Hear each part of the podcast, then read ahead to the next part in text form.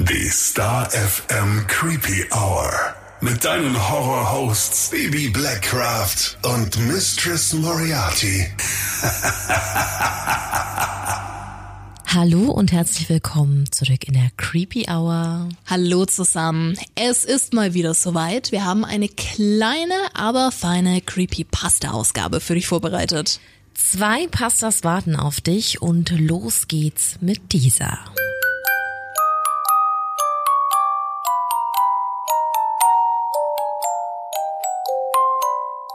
Diese Creepypasta stammt vom Benutzer Das Wölfchen und ist aus deutsches Creepypasta-Wiki auf fandom.com zu finden.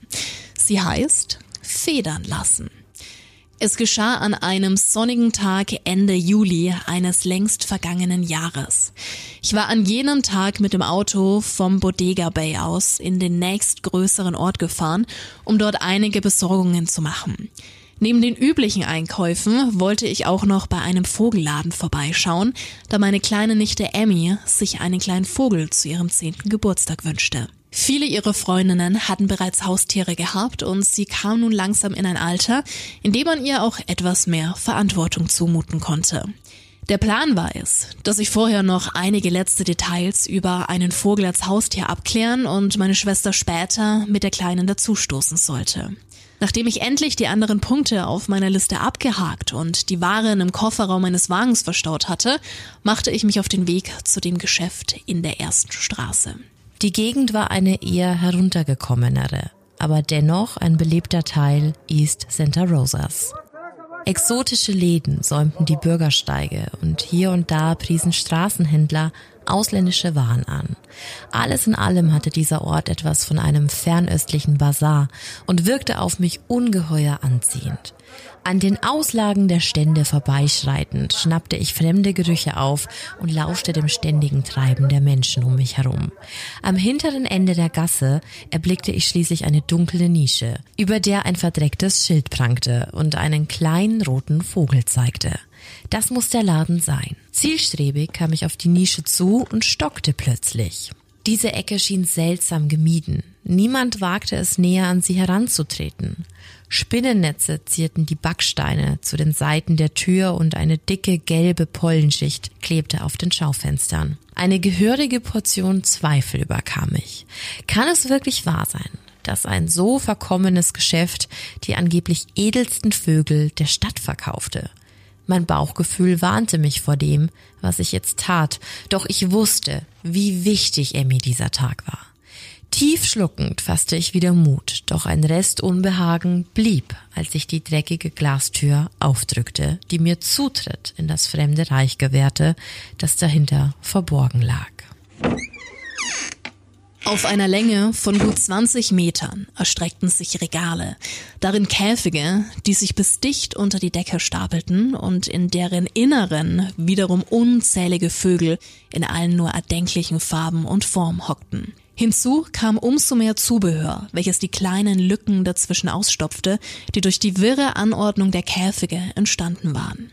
Ich drehte mich einmal um mich selbst und traute meinen Augen kaum beim Anblick der ganzen exotischen Tiere und mir entfuhr ein begeistertes Lachen. Da erst bemerkte ich, ähnlich einer Uhr, die man erst hört, wenn sie verstummt, wie still es eigentlich für eine solche Menge Vögel war. So gut wie kein Gezwitscher war zu vernehmen, geschweige denn lautes Geschrei oder gekrächzte Begrüßungen. Den fremden Duft witternd schritt ich langsam durch die Reihen mit ihrem Angebot und erreichte schließlich das hintere Ende des Verkaufsraumes, während meine Schuhe gut sichtbare Abdrücke in der dünnen Staubschicht auf dem Boden hinterließen. An der Theke stand eine junge Frau, Mitte 20, die, als sie mich sah, schnell den Rest eines Schokoriegels herunterschlang, den sie bis eben verdrückt hatte, und sich etwas beschämt entschuldigte. War leider der letzte. Tut mir sehr leid. Aber wenn Sie wollen, können Sie sich gerne ein paar von den Sonnenblumenkern hier nehmen. Die sind auch gut. Bei diesen Worten zwinkerte sie mir verführerisch zu und hielt mir eine kleine Holzschale hin. In ihr lag ein großer Haufen brauner Kerne und ich nahm mir dankend eine Handvoll heraus, um mir sogleich einen in den Mund zu werfen. Auf dem Namensschild über der rechten Brust der Angestellten prangte in dicken schwarzen Lettern Olympia Green. Was kann ich denn für Sie tun? fragte sie schließlich und sah mir in die Augen. Ich wollte mich hier nachher mit jemandem treffen und bin schon ein bisschen früher da, um mich noch etwas zu erkundigen. Begann ich und fuhr dann fort. Wissen Sie, meine Nichte hat demnächst Geburtstag und sie möchte gerne einen kleinen Vogel als Haustier. Meinen Sie, das geht? Wie alt wird sie denn? fragte sie vorsichtig. Sie wird dieses Jahr zehn. In dem Alter kann sie sich bestimmt schon an einen Vogel herantrauen. Die sind normalerweise relativ einfach zu halten, jedenfalls die typischen Rassen wie Kanarienvögel, Wellensittiche etc. Daraufhin ließ sie einen Augenblick verstreichen, um schnell nachzulegen, was ihr wohl gerade noch eingefallen zu sein schien. Allerdings empfiehlt es sich, wenigstens zwei Tiere zu nehmen, damit sie sich nicht zu einsam fühlen. Wie teuer wird so etwas denn insgesamt? Mit Vögeln, Einrichtung und Käfig werden ungefähr 200 Dollar fällig. Der Preis für Futter ist im Grunde zu vernachlässigen und ansonsten werden nur noch hin und wieder mal kleine Tierarztbesuche Nebenkosten verursachen. Alles in allem kann man sagen, Vögel sind sehr günstige Pfleglinge. Wollen Sie sonst noch was wissen oder vielleicht schon mal einen Blick auf einige schöne Tiere werfen? Verlockt ging ich auf das Angebot ein. Wenn Sie so fragen, gerne. Sie nickte wieder und gab mir mit einem Wink zu verstehen, dass ich ihr folgen sollte, woraufhin sie sich umdrehte und durch einen Türrahmen, von dem einige Perlenketten herunterhingen und dem Betrachter so die Sicht dahinter nahm, verschwand. Zögerlich kam ich hinter ihr her und betrat den hinteren Teil des Geschäfts. Vermutlich eine Art Lagerraum, wie man an den Kisten, die sich ringsum auftürmten, erkennen konnte. Hier hinten war es sogar noch ruhiger als im Verkaufsraum. Das Einzige, was noch darauf hinwies, dass es auch hier Tiere geben musste, waren vereinzelte Flügelschläge, die die Stille durchbrachen. Ansonsten halten nur unsere Schritte laut von den Wänden wieder. Während wir tiefer in den Bauch des Gebäudes vordrangen und das böse Bauchgefühl stärker wurde. Irgendetwas stimmt hier nicht. Bei nächster Gelegenheit haue ich hier verdammt nochmal ab. Eigentlich hätte ich mich einfach umdrehen und aus dem Geschäft rennen können, doch meine gute Kinderstube und die damit verbundene Höflichkeit hielten mich davon zurück und zwangen mich, das Spiel mitzuspielen. Nach gut 20 Metern erreichten wir endlich eine große Foliere, mitten im Raum. Rankengleich ragten ihre zwei getünchten Metallstangen empor, verzweigten und verwoben sich zu geschwungenen Formen und zäumten so auf fast künstlerische Art und Weise das kreisrunde Kiesbett ein, welches den Boden des Käfigs bedeckte. Auf ihm saßen Dutzende Vögel auf großen, rund um eine Tränke in der Mitte gruppierten und von allerlei Grünzeug überwucherten Ästen. Der wunderschöne Anblick der kleinen Oase verschlug mir für einen Augenblick die Sprache. Etwas so Schönes hatte ich noch nie zuvor gesehen. Man hat ja fast Lust, sich zu den Vögeln zu setzen und einfach nur noch den Anblick zu genießen, meinte ich scherzend zu der Frau neben mir, und lachend antwortete sie. Sie würden sich wundern, wenn Sie nur wüssten, was man alles einrichten kann. Grinsend schob ich mir wieder einen Kern in den Mund, als die junge Frau damit begann, mir einige Vögel zu zeigen und mich dabei ganz in ihren Bann zu ziehen. Während ihres Vortrages begann ich mich jedoch auf einmal komisch zu fühlen. Mein Kopf tat seltsam weh und meine Aufmerksamkeit ließ stark nach, bis ich schließlich nur noch wie durch einen Tunnelblick mitbekam, was sich um mich herum abspielte. Die Sicht wurde grau und an meine Ohren drang nur noch eine gedämpfte Version des Gesprochenen.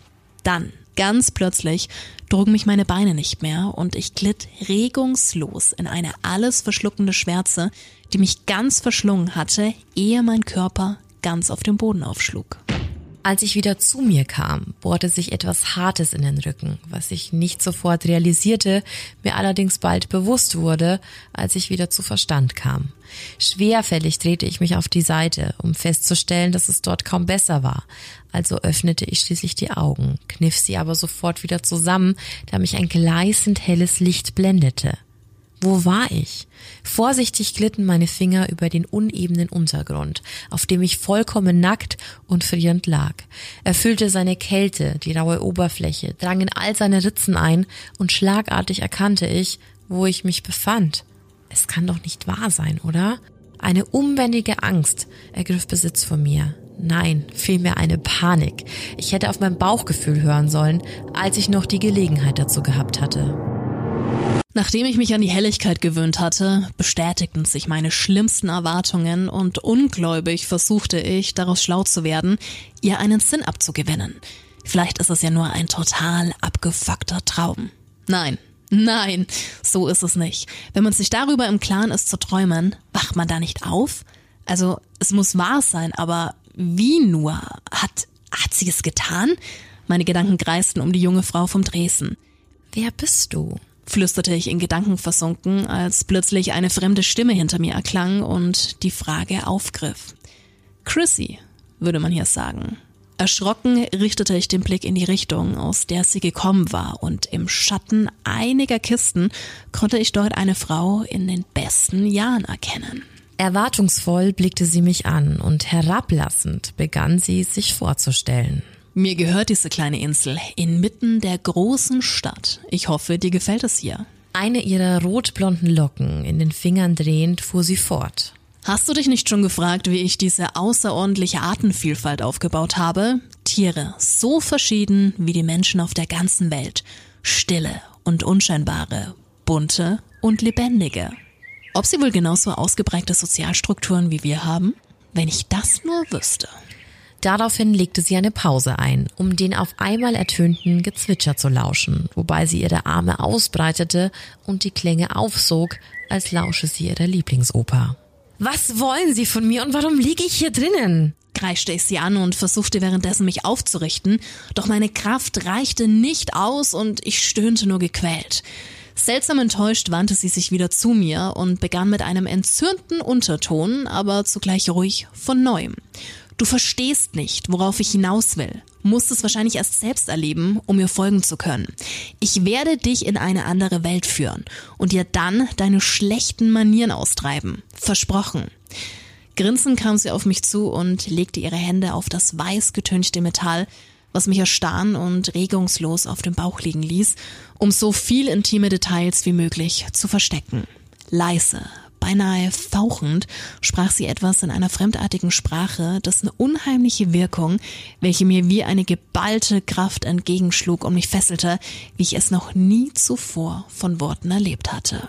Auf einmal kribbelte es überall an meinem Körper. Ein brennender Schmerz setzte ein und mir gefror das Blut in den Adern, als ich sah, was sich auf oder vielmehr in mir abspielte. Über meine ganze Haut verteilt schoben sich kleine Stoppeln aus eben dieser empor und entsetzt berührte ich die harten Spitzen, als meine Finger sich plötzlich auch zu verformen begannen. Sie wuchsen zusammen und wurden gleichzeitig immer länger und schmäler, ja wurden geradezu platt gedrückt was passiert mit mir? Aber sie lächelte mich nur an und genoss den Anblick meines sich deformierenden Körpers. Mehr und mehr der kleinen Stacheln bohrten sich aus meinem Innersten hervor, übersäten meine Oberfläche und wuchsen bald fingerbreit aus meinem Fleisch, bis sie plötzlich innehielten. Ich richtete den Blick auf meine flossengleichen Hände, konnte sie aber nur verschwommen erkennen, da die Qualen mir Tränen in die Augen getrieben hatten und mein ganzer Körper zitterte. Was geht hier vor? Bitte sagen Sie es mir. Schluchzte ich, doch bekam nur ein gehässiges Ich werde dir doch nicht die Spannung nehmen, Schätzchen. Wobei sie mir zuzwinkerte und sofort setzten noch schlimmere Schmerzen ein. Wenn ich eben gelitten hatte, dann zerriss es mich jetzt förmlich, denn sämtliche Knochen in mir schienen sich zu verziehen, ja zu zerbersten, und mein Gaumen schwoll merkwürdig an. Röchelnd wand ich mich auf dem Boden, während mein Torso zunehmend rundliche Proportionen anzunehmen schien. Schrille Töne entfuhren mir, wie sie kein Mensch wohl je zuvor ausgestoßen haben möchte. Doch die Frau vor den Gitterstäben lachte bloß herablassend zu dem grässlichen Szenario. Meine Kräfte ließen jetzt schlagartig nach und ich konnte kaum noch atmen, als ich bemerkte, wie sich die Haut an meinen Beinen versteifte oder vielmehr verkrustete.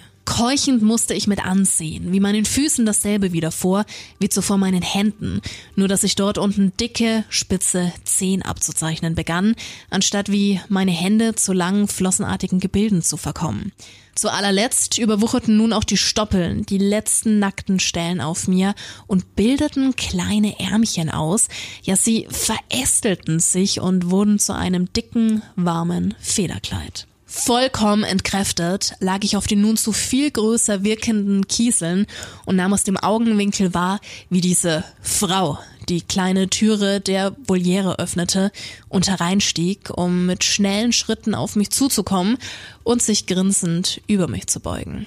Vorsichtig schob sie ihre Finger unter meinen winzigen Körper und hob mich sachte vor einen kleinen goldenen Schminkspiegel, untermalt von einem ironischen Na, gefällt dir dein neues Ich? Schwerfällig drehte ich meinen Kopf zur Seite und erstarrte bei meinem Anblick. Mir wurde speiübel und ich erkannte die Situation erst jetzt endgültig, was Chrissy zu bemerken schien und den Spiegel beiseite legen ließ. Deine Verwandlung hat dich viel Kraft gekostet, also ruh dich nun für einige Zeit erstmal aus, meinte sie mütterlich und ging mit mir in den Laden zurück, wo sie mich liebevoll auf das alte vergilbte Zeitungspapier eines kleinen, metallenen Käfigs hinter dem Tresen legte und ein dunkles Tuch über diesen warf. Nach wenigen Sekunden war ich vollkommen weggedämmert und wachte erst wenige Zeit später von einem gehörigen Tumult wieder auf. Es war wohl noch nicht viel Zeit vergangen, denn die Sonne stand kaum verändert am Himmel und warf lange Schatten zwischen den Regalen, als ich ein kleines Mädchen vor Freude quietschend durch die Regalreihen rennen und eine schwere Gestalt hinter ihr herkommen hörte. Abrupt stoppten ihre Schritte nicht weit von mir entfernt und eine nur zu gut bekannte Stimme erklang. Mama, wo ist Clara? fragte sie ganz enttäuscht mit kindlichem Klang, woraufhin die Ältere entgegnete. Das weiß ich nicht, Schatz und sich nachdenklich der Angestellten zuwandte. War vorhin eine etwa 30-jährige Frau mit feuerroten Haaren hier? Ja, die war hier, aber sie ist dann ziemlich schnell zu einem wichtigen Termin entflogen. Sie meinte, sie sollten sich keine Sorgen machen und der Kleinen nicht den Geburtstag verderben. Verwundert schwieg die Mutter einen Augenblick lang und ermunterte dann das kleine Mädchen, sich nun wie besprochen für einen Vogel zu entscheiden. Wenn ich dir vielleicht ein sehr schönes Exemplar zeigen dürfte, schritt die Angestellte ein. Mein Käfig wurde ruckartig aus dem Regal gezogen und auf die Tischplatte geknallt, während eine Hand das Tuch von ihm zog. Von der plötzlichen Bewegung umgeworfen, fuhr ich sofort ins gleißende helle Licht hoch. Wütend und traurig zugleich krallte ich mich am Gitter fest und versuchte den Namen der Kleinen zu rufen. Emmy, Emmy. Doch das Einzige, was aus mir herauskam, war ein Pfeifen. Und dennoch, Emmy schien es zu verstehen. Überglücklich blickte sie mich an und beugte sich lachend zu mir nach vorne. Den will ich, den will ich haben. Das ist er. Ich weiß es ganz sicher. Er hat sogar dieselbe Haarfarbe wie Clara. Die wird sicher Augen machen. Entsetzt mein Schicksal erkennend, starre ich sie an, während ihre Mutter gewitzt entgegnet, ja, meine Kleine, hast du den Preis gesehen? Sie wird dafür aber ordentlich federn lassen müssen.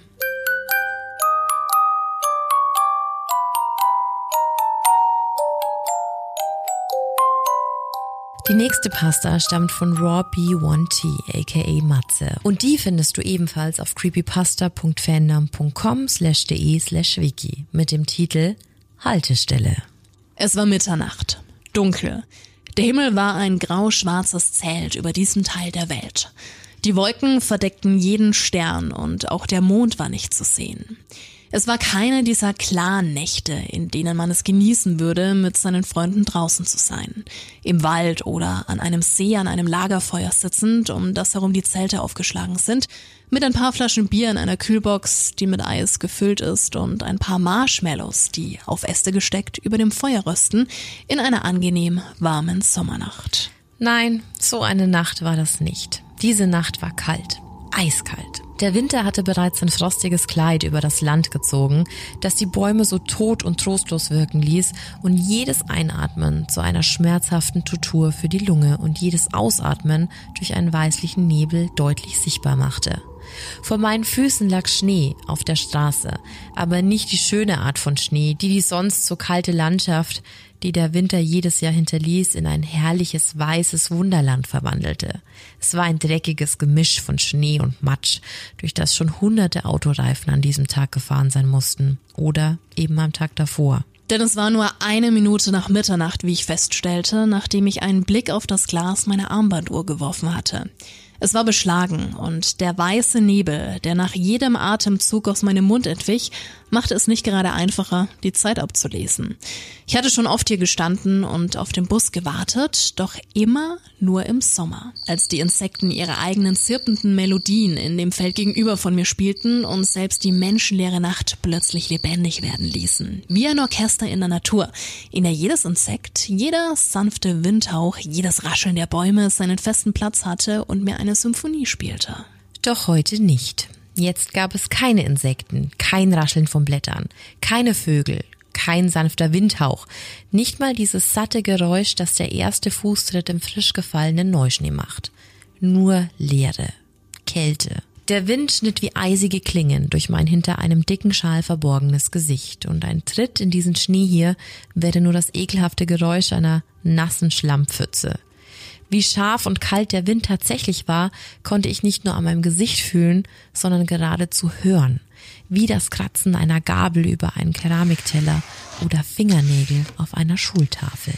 Es war nun zwei Minuten nach Mitternacht. Wieder hatte ich auf meine Uhr gesehen und meinte, dass mit jedem Blick die Ungeduld wuchs und die Zeit gleichzeitig langsamer zu vergehen schien. Die Neonbeleuchtung des kleinen Wartehäuschens für den Bus, in dem ich stand, flackerte immer wieder und ihr Licht war genauso kalt und einschneidend wie der Wind und der Frost. Alles schien so tot, künstlich und leer zu sein.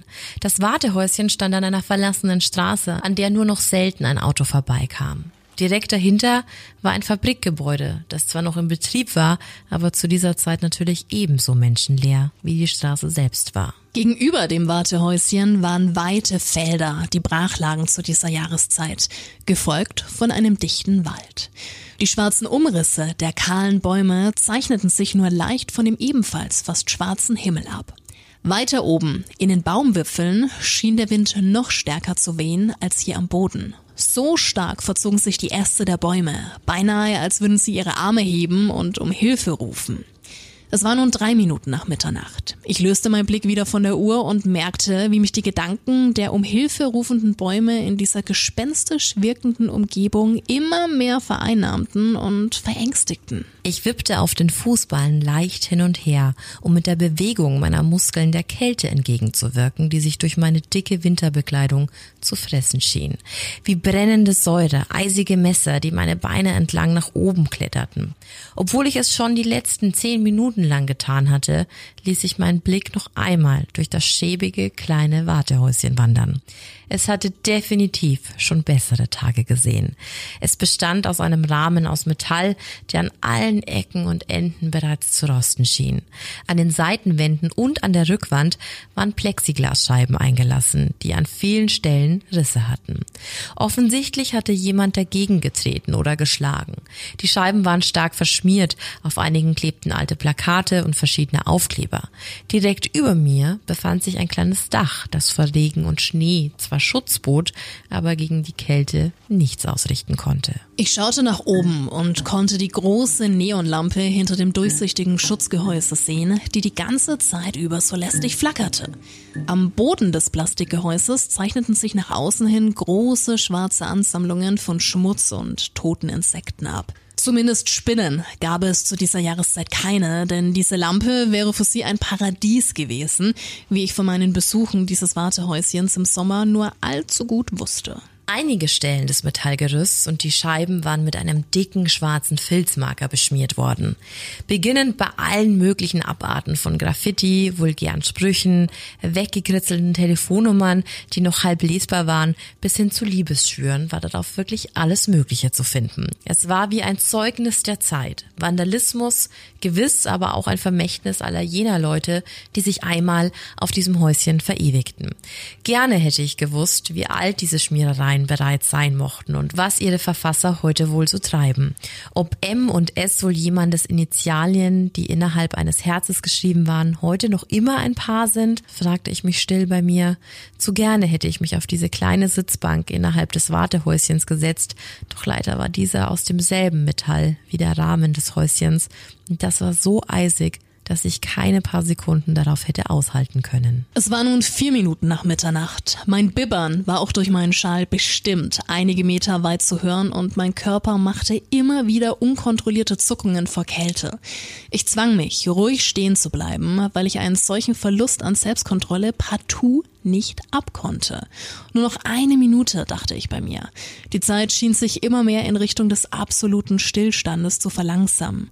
Ganz so, als könne die Kälte hier die Zeit selbst gefrieren lassen. Und mit jeder Sekunde wuchs mein Wunsch, endlich in mein warmes Zuhause zu kommen, meine Sachen abzulegen und mich in mein gemütliches, warmes Bett zu kuscheln. Diese Gedanken trösteten mich einen Moment, doch im nächsten sehnte ich mich umso mehr danach, endlich die zwei erlösenden Scheinwerferlichter in der Ferne ersperren zu können, wodurch sich die Warterei noch mehr in die Länge zu ziehen schien. In Gedanken beschimpfte ich den Bus, den Busfahrer und die ganzen öffentlichen Verkehrsmittel bereits wüst, obwohl diese ja gar nichts dafür konnten.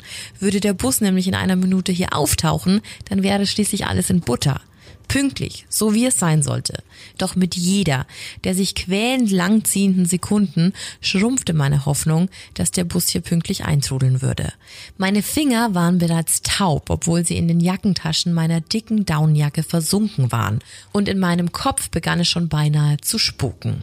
Ich sah auf das weite, finstere Feld, das direkt auf der anderen Straßenseite lag und ins Nichts zu führen schien. Die Äste der Bäume im Wald dahinter zuckten immer noch umher durch die heftigen Windstöße, und je länger ich in die Dunkelheit sah, desto flauer wurde mir.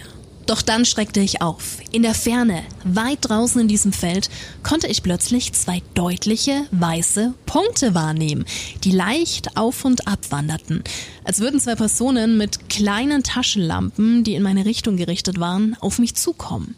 Doch die Umstände ließen mich erschaudern. Wenn es so war, dann schienen sie ruhig und bestimmt zu gehen, genau auf mich zu. In diesem Moment fuhr mir ein Schock durch den Körper und eine Gänsehaut breitete sich auf meine Haut aus, wie die Kälte sie nicht besser hätte auslösen können. Ruhig, dachte ich mir und kniff meine Augen zusammen. Das ist die Kälte und diese Umgebung. Dein Hirn macht dich nur verrückt. Das sind vermutlich einfach zwei Leute, die eben gern nachts mit Taschenlampen rumlaufen und auch zur Bushaltestelle wollen. Ich wandte meinen Blick von dem Feld ab und erkundete wieder mit pochendem Herzen die Innenwände des Wartehäuschens, um ein paar mehr der Kritzeleien zu lesen, die da geschrieben standen, bis endlich der Bus eintreffen würde. Der Bus wird nicht kommen. Mir schien ein riesiger Kloß in den Magen zu rutschen, als ich diese Worte las. Wieso hatte ich diese Worte bisher nicht wahrgenommen? Meine Gedanken begannen in dieser Sekunde zu rasen und mein Herzschlag wurde durch meine Brust spürbar. Panik breitete sich aus, die durch das immerwährende flackernde Licht der Neonröhren noch verstärkt wurde. Sie werden dich, war auf einem der Metallrahmen weiter darunter zu lesen, doch die letzten Worte waren weggekratzt. Nicht etwa durchgestrichen, sondern aus dem Metall gekratzt, mit einem Schlüssel oder etwas ähnlichem. Die verschiedenfarbigen Töne des zerkratzten Metalls und die leichten Schatten in den Furchen waren deutlich zu erkennen. Na, dann wird wohl jetzt jemand seine Haustür nicht mehr öffnen können, versuchte ich mir selbst zuzuscherzen und kicherte gedanklich. Doch erst als ich das Gekritzel am unteren Ende des Metallgerüsts, der Stelle, an der es mit dem Asphalt des Bürgersteigs verschraubt war, lesen konnte, war es mit meiner aufgesetzten Gelassenheit vorbei. 0 Uhr 10, Lauf. Mein Herz hämmerte wie verrückt und ich sah in blanker Panik in das Feld. Die weißen Punkte dort waren größer geworden und bewegten sich weiter langsam auf und ab. Ich keuchte wie irre durch den Schal vor meinem Mund und in mir breitete sich die blanke Angst aus. Dabei wusste ich nicht einmal genau wieso. Wegrennen, dachte ich mir nur noch und wollte schon zum Loslaufen ansetzen, als ich in der Ferne der Straße zwei helle gelbe Lichter auf mich zukommen sah. Ich atmete einen Moment durch. Es musste doch endlich fünf Minuten nach Mitternacht sein, die Zeit, an der der letzte Bus ankommen würde. Und tatsächlich näherte sich ein Bus in meine Richtung. Ich wandte meinen Blick wieder in das Feld. Die zwei weißen Punkte kamen weiter, unaufhörlich näher. Mach schon, schrie ich leise in meinen Schal hinein. Bitte, bitte, bitte, beeil dich, bitte, beeil dich, bitte. Ich wimmerte wie ein kleines Kind und flehte den Busfahrer gedanklich an, Gas zu geben. Der Bus näherte sich der Haltestelle und die zwei weißen Punkte schienen nur noch ein paar Meter von der Straße entfernt zu sein. Die breiten Lichter der Scheinwerfer des Busses beleuchteten zwar auch den Straßenrand großzügig, aber ich konnte keinen Blick auf das erhaschen, woher die beiden leuchtenden Punkte kamen. Ich konnte nur für eine Sekunde einen spitzen metallischen Gegenstand wahrnehmen, der das Licht der Scheinwerfer widerspiegelte und eine Hand, die diese am oberen Ende umklammerte. Blitzartig schoss mir nur noch ein Gedanke in den Kopf. Ein Messer. Scheiße, schrie ich, als der Bus gerade auf der Höhe des Wartehäuschens war. Halt an, halt an! Doch da fiel mir auf, dass der gesamte hintere Bereich des Busses dunkel war. Er fuhr an mir vorbei, ohne anzuhalten. Mein Herz schlug mir bis zum Hals, als ich ihm hinterher sah und auf der elektronischen Anzeige am hinteren Teil des Busses nur das Wort Betriebsfahrt lesen konnte. Noch bevor ich realisierte, was gerade geschehen war, warf ich einen Blick auf meine Uhr. Es war zehn Minuten nach Mitternacht. Das war alles, was ich noch sehen konnte, bevor das flackernde Licht der Neonröhre zum letzten Mal flackerte und endgültig erlosch.